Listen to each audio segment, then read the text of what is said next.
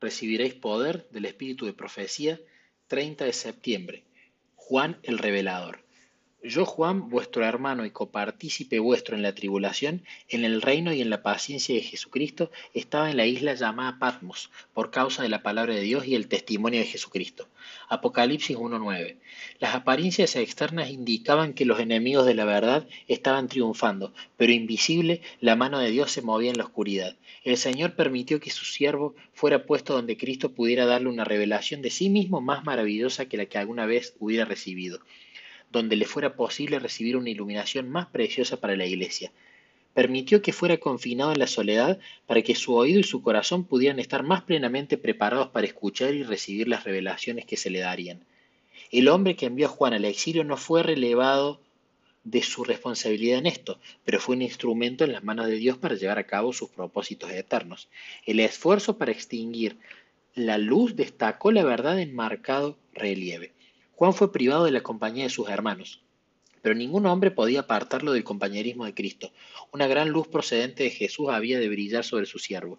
El Señor cuidaba a su desterrado discípulo y le dio una maravillosa revelación de sí mismo.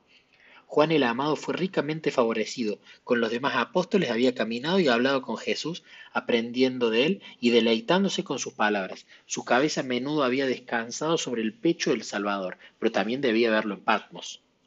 Dios, Cristo y la hueste celestial fueron los compañeros de Juan en la solitaria isla, y de ellos recibió instrucción de infinita importancia. Allí escribió las visiones y revelaciones que recibió de Dios y que se refieren a lo que ocurrirá en las escenas finales de la historia de esta tierra.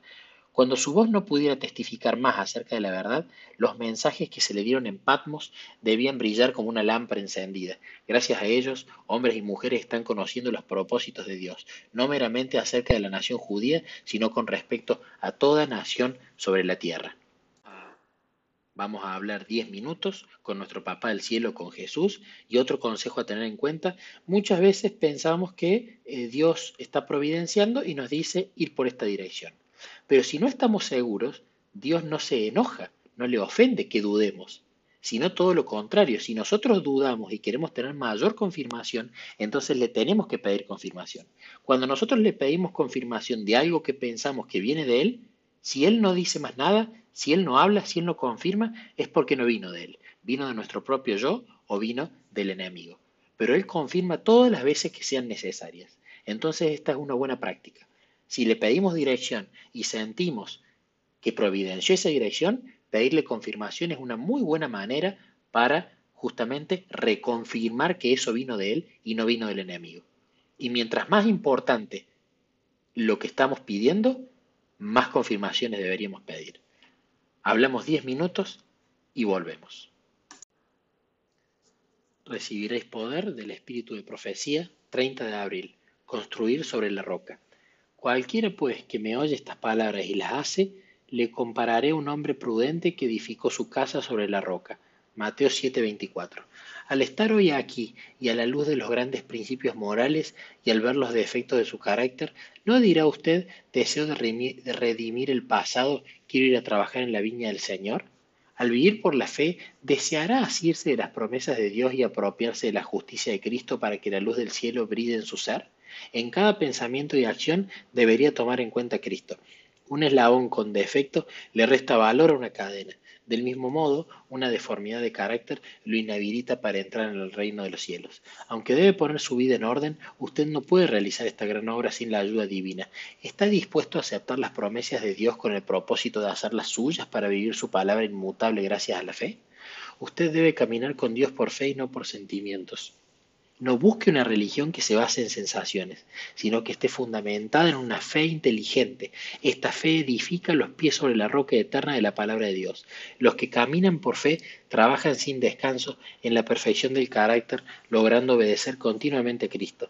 El capitán de nuestra salvación nos dio sus órdenes y por lo tanto le debemos total obediencia, pero si cerramos el libro que nos da a conocer su voluntad y no lo estudiamos ni investigamos en sus páginas con el propósito de entenderlo, ¿cómo podremos cumplir sus requerimientos? Si persistimos en esta situación, al fin seremos hallados faltos.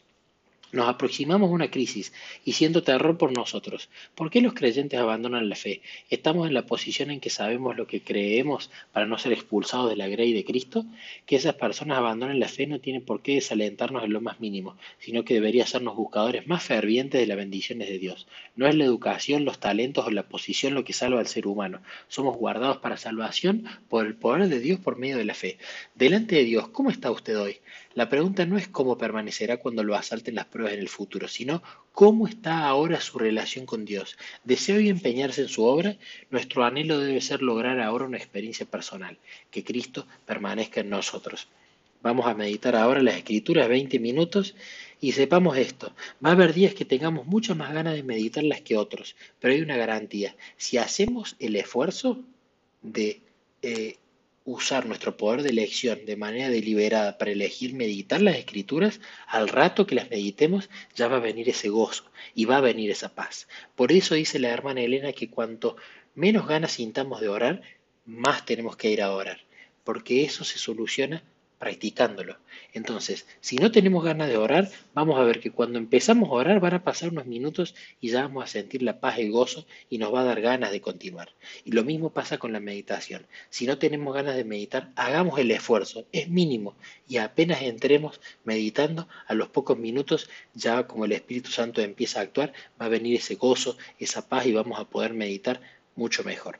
Vamos a meditar 20 minutos y compartimos en el grupo.